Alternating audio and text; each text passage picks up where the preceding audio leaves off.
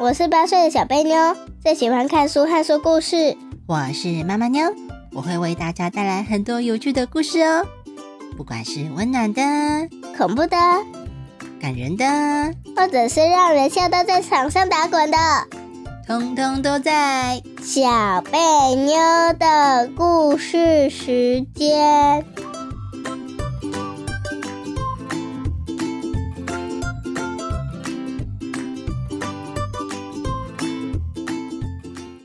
大家好，我是小贝妞。我是妈妈妞，小贝妞，哎耶，小贝妞要开学了，对不对？你对，心情感觉怎样？超好，超哎好，今天要来讲什么故事呢？一箭双刀的故事哦。哦，一箭双雕，一箭双雕是什么？雕烤肉串，雕烤肉串。 好，那我们今天来讲烤肉串的故事，开 始吧。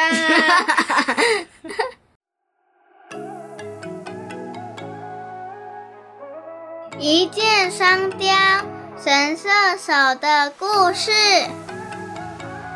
在很久很久以前的北周，有一个叫做长孙淳的勇士，他的智谋过人，武艺超群，头脑跟武功都比其他的人厉害很多，所以在他十八岁的时候，就受到了太子的赞赏，请他在太子住的宫殿担任一名武将，专门保护太子的安全。那时，在北方有一个很强悍的游牧民族，叫做突厥。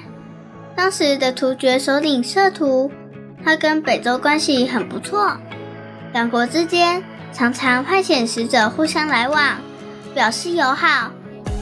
但是为了炫耀自己的国家很厉害，他们彼此就特别喜欢派遣既聪明、武功又厉害的人来担任使者。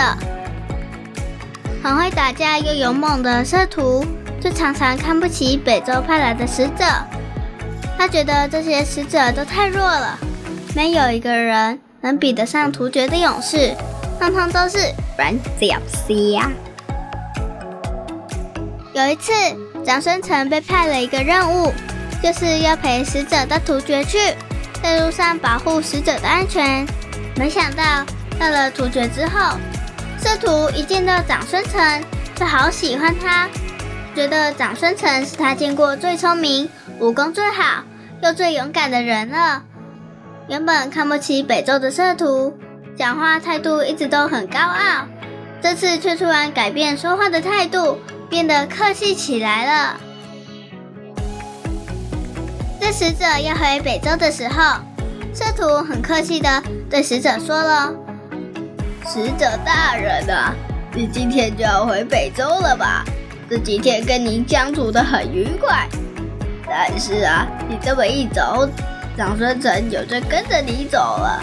虽然你现在还在这儿，但是我已经感到寂寞了。下次不知道还有没有机会再次见到长孙城呢？哎，我真的觉得很伤心。不然有没有可能能让长孙城留下来啊？使者想了想，既然摄徒喜欢长孙城，那把担任护卫的长孙城留在突厥也没有什么关系。如果能因为这样跟突厥的关系变得更好的话，那也是个不错的选择。于是，使者便同意了摄徒的要求。只把长孙城一个人留在突厥，就带着使者团一大群人浩浩荡荡的走了。一年过去了，摄徒每天都带着长孙城，不管他要去哪，都一定坚持要带着长孙城。两人形影不离，就像是非常要好的兄弟一样。尤其是打猎的时候，摄徒一定会叫长孙城一起去。长孙城的打猎技巧很厉害，每次打猎时都会带着弓，骑着马。只要他一拿起弓对准猎物，绝对没有动物可以逃过的啦，一定全部都会被长孙城射中。而且因为他的力气很大，所以每次箭飞出去的时候，都会听到很大声的“啾”。再加上他骑马的速度很快，所以大家都叫他飞舞的神射手。打猎时只要有它在，那天绝对不会空手而归，也一定会有肉可以吃。有一天，圣徒在帐篷前面看到天空中有两只大雕，它们飞得非常的靠近，好像在争夺什么一样。仔细一看，其中有一只黑色的大雕，嘴巴里叼着一块肉，而且另外一只灰色大雕不断的飞过来，想要抢黑色大雕嘴里的肉。色图看着看着，觉得非常的有趣，就把长生成叫了过来，并叫他的部下去拿了两支箭来，命令长生成去把那两只雕给射下来。小生成一接过箭，便立刻跳到马背上，往大雕的方向快速的跑了过去。小生成骑着马，距离大雕的位置越来越近。他坐在马背上，看准大雕的位置之后，就把箭搭在弓上，瞄准了大雕，然后咻的一箭射了出去。没想到这一箭并不是射中了一只大雕。而是同时射中了两只大雕，这两只大雕就像烤肉串一样，一起插在箭上，直直的掉了下来。其实啊，雕是一种很凶猛的鸟类，它长得跟老鹰差不多，有着尖尖的爪子跟嘴巴，飞的速度相当的快。大只的雕可是有八十至一百公分那么大哦，所以一般人是很难射中它的。想要射中大雕，那一定是全国最厉害的人才能做得到的。但是这次长孙城竟然同时射中两只大雕，这可是从来没有发生过的事呢。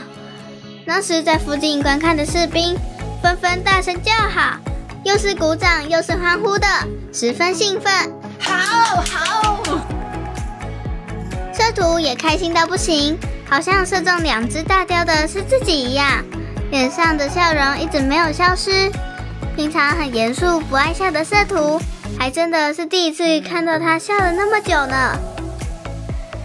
等到长生城拎着两只大雕回来之后，色图拍拍长生城的肩膀，用非常赞赏的声音说：“长生城，一箭双雕诶，真是了不起！士兵们，你们都要多跟这么厉害的勇士学习呀、之后，社徒便下令要重赏长孙城，送给他了好多礼物，嘉奖他的能力。故事讲完了，小贝妞，嗯，一箭双雕是什么意思啊？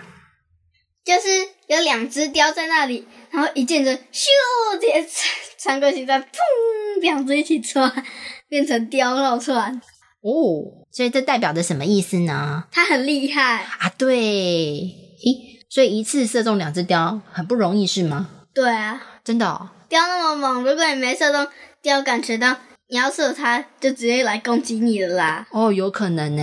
而且啊，我放了一张图片，小贝你有看到对不 对？对，根本就是很像老鹰，长得一模 一样。对，其实雕真的是非常非常的像老鹰呢，很大只还是很小只？超大只，超大只哦，站起来呢要，如果它有一百公分高，小贝妞多高？不知道好，小贝妞大概一百三十公分高哦，所以它大概到你的肩膀。我哇， 是不是？高哦，哦，非常非常大只哦，哦哇，一只这么大只站起来到小贝妞的肩膀， 还要拿箭射它，你敢吗？不敢啊、所以雕都吃什么？肉，对他们吃肉哦，哦，他们不哎吃，呦哦，那他们就像好凶猛的鸟类哟、对他们就像森林里面的老虎啊，它是鸟里面的老虎， 最凶最大只的那个，叫它鸟虎，还是最凶猛的应该是老鹰吧？哦 差不多，老鹰跟雕差不多，你看它们也长得差不多，对不对？对啊，只是我觉得老鹰比较凶。好，那我来解释一箭双雕的意思哦。嗯好，如果从字面上来看呢，一箭双雕就是一箭射到两只雕，对不对？嗯表示它的射箭技巧很厉害。好，那或就是达到一个目的前，直接得到两个好的结果。好，应该是这样讲。他在射箭的时候是做了很多事，还是只做一件事？一件事，对，所以就是意思说他做了一件事，但是呢得到两个好处哦。嗯，你看呢，他射了一箭，结果得到两只雕，对不对？哦对，好像拿到两个奖品一样，对不对？对，两个大奖杯，对，所以呢，一箭双雕呢，可以比喻说做一件事情得到两个目的哦，或者是得到两种好处，是不是很棒呢？是那我们来造句吧。好。妈妈，你有你先造，好，那我来先做示范哦。哦，爷爷在那里思考好久，终于想出了一箭双雕的解决办法。 你看嘛，有些事情呢，嗯大家不知道该怎么办。啊，如果呢，我用 A 计划，哦，A 计划对我很有利，但是对你很不利。那如果用 B 计划呢？B 计划对你很有利，但是对我很不利。你说我们到底要用 A 还是 B 呢？两个办法猜其中一个下来，应该就会两个都有利了吧？好，所以这个时候呢，就会有人看看能不能想出 C 计划。C 计划，如果你跟我都有利，那是不是一箭双雕呢？对啊，就直接把它下来。哈哈，好，所以你看，一箭双雕可以用在这里，代表说，哎，我这件事完成之后，对你跟对我都有好处，对不对？是不是这个意思？对，嗯，好，那换小贝妞造句喽。嗯，一箭双雕哦。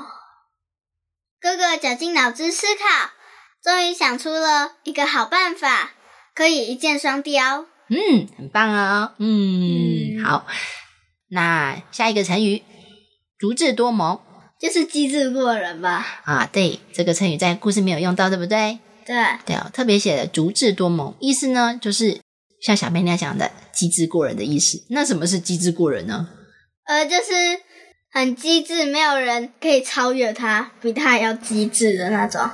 哦，所以机智过人呢，就是指他很机智，对不对？对那过人这个意思就是超过别人啦、对，没人可以赢得过他。对，所以他的机智超过别人，就代表他非常非常的聪明哦。就像有一本故事书，它叫做《机智的燕一》，因为狐狸就在它的田里面丢石头，所以燕一就骗狐狸说：“耶户，石头最好了，我最喜欢石头了，把石头丢在田里还真好，还好不是臭臭的马粪。”然后就回家了。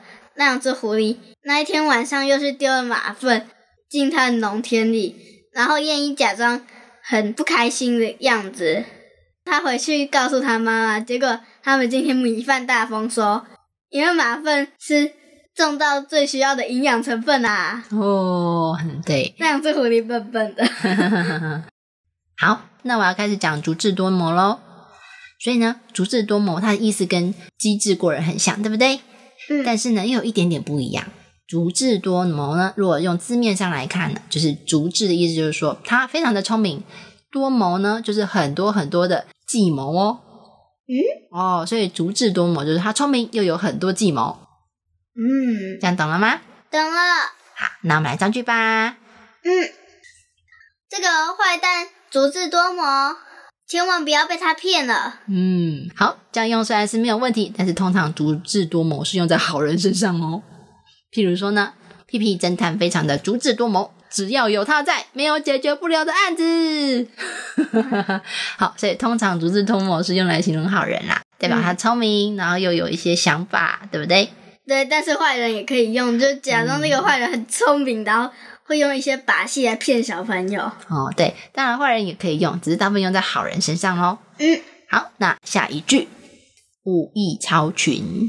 武艺超群。诶，这句是什么啊？呃，就是非常厉害的意思。啊、哦，什么地方非常厉害，写字非常厉害，写了一手好字。呃，就是很会武功、对射箭、打猎那之类的。啊，没错，所以是代表他的武功啊，跟他的技术呢，所以是武艺嘛，对不对？嗯超群什么意思？就是超过大家。对，超过你们这一群人。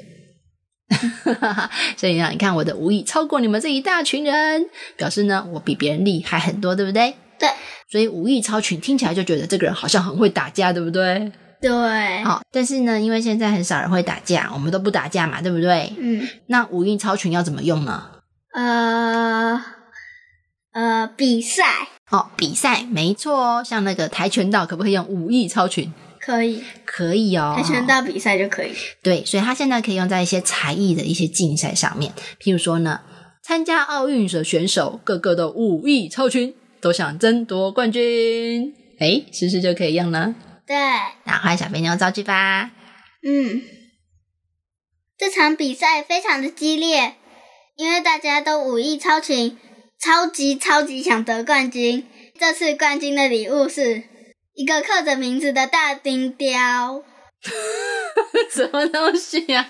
刻成名字的大冰雕、 啊，那我以为有多厉害了，啊就是一块冰块嘛。所以奖杯是一个冰块是吗？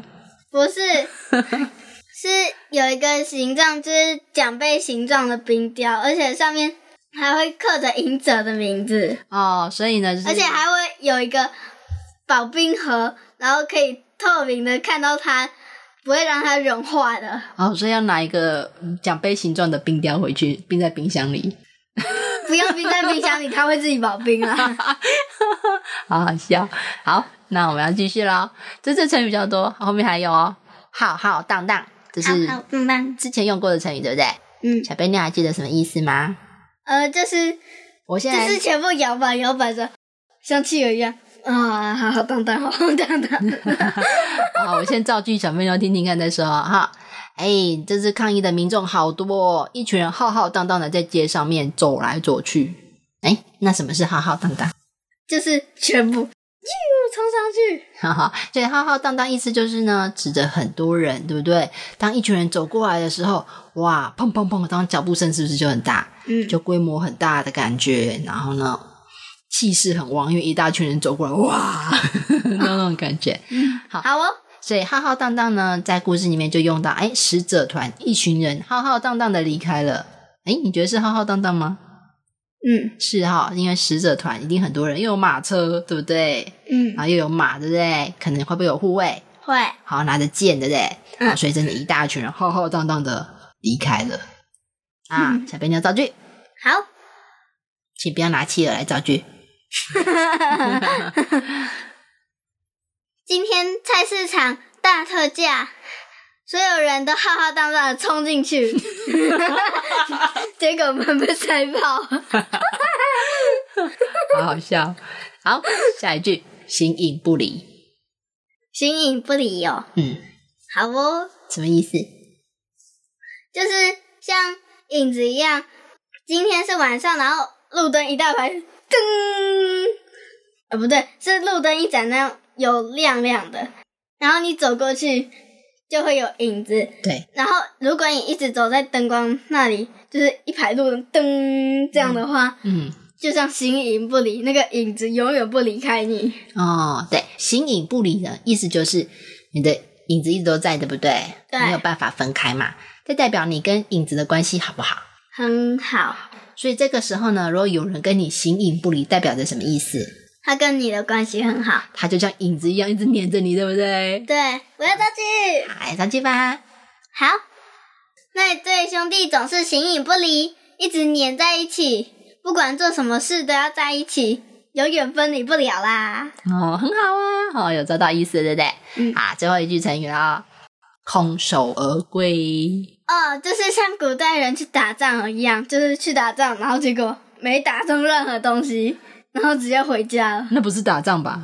打仗就是去去杀人的。打猎。 嗯对，打猎啊、去打猎，结果空空的回家，对不对？嗯，对，所以空手没东西， 像抓鳗鱼一样空手而归，那个归什么意思？回家。没错，回归啊，没错，这小贝妞越来越厉害喽哈。所以空手而归意思就是手空空的，什么都没有拿到就回来了，没有收获。哇，糟糕，今天晚上没饭吃。 空手回来呀、你好歹也摘个水果回来吧。如果真的很暗的话，你走的时候搞不好会看不到，就喂什么东西啊，然后嘣撞上一根果树，然后一颗苹果掉在你头上，你也没感觉，就回家至少有一颗苹 果。哦撞在头上。 好，造句。哥哥去湖边钓鱼，没想到这次鱼都游得很急，害他空手而归了。嗯，好，都没抓到一号。好，那接下来呢？考考你，金马康。故事里面讲的叼着一块肉，什么叫做叼着一块肉啊？呃，就是拎着，拎着啊，用嗯手拎着吗？不是，就是像有一张纸，然后你的鸟嘴巴是尖尖的，像这样，嗯，然后就是这样夹住一小块，这样嗯嗯，拎着走，夹住一小块，然后全部垂下去的那种，所以叼着一块肉是用嘴巴还是用手？用嘴巴嗯，通常是指谁叼着一块肉，要用在什么东西身上呢？老虎抱或是一些吃人东西的，哦，不一定是吃人或怎样啦，我们也可以说小猫叼着一条鱼，对不对？嗯，叼着一条鱼，就是只咬了一个鱼尾呢，喵、这样下去嗯所以不一定是吃人或凶猛的啦，小猫也可以，小狗可不可以？可以，可以，所以用在动物还是用在人身小上？狗叼飞盘，好啦 好啦，就被拍，所以用在动物还是人身上？动物对一律用在动物身没上，错，叼这个动作呢，一定是动物咬着东西，对不对？对，好，那故事里面也有讲到啊，说长春城拎着两只大雕回来，那什么是拎着两只大雕呢？拎着就是一把抓着。哦，一只手拿着，对不对？对，就是一把抓着两块掉。你看我一把拎着两块丢， 两块雕，两只雕，对啊，所以拎着两块，雕肉，所以拎着呢跟拿着哪里不一样？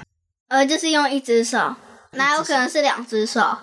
对，拿的确有可能是两种，拎一定是一只手，对不对？对，而且拎的动作的有一点不太一样哦。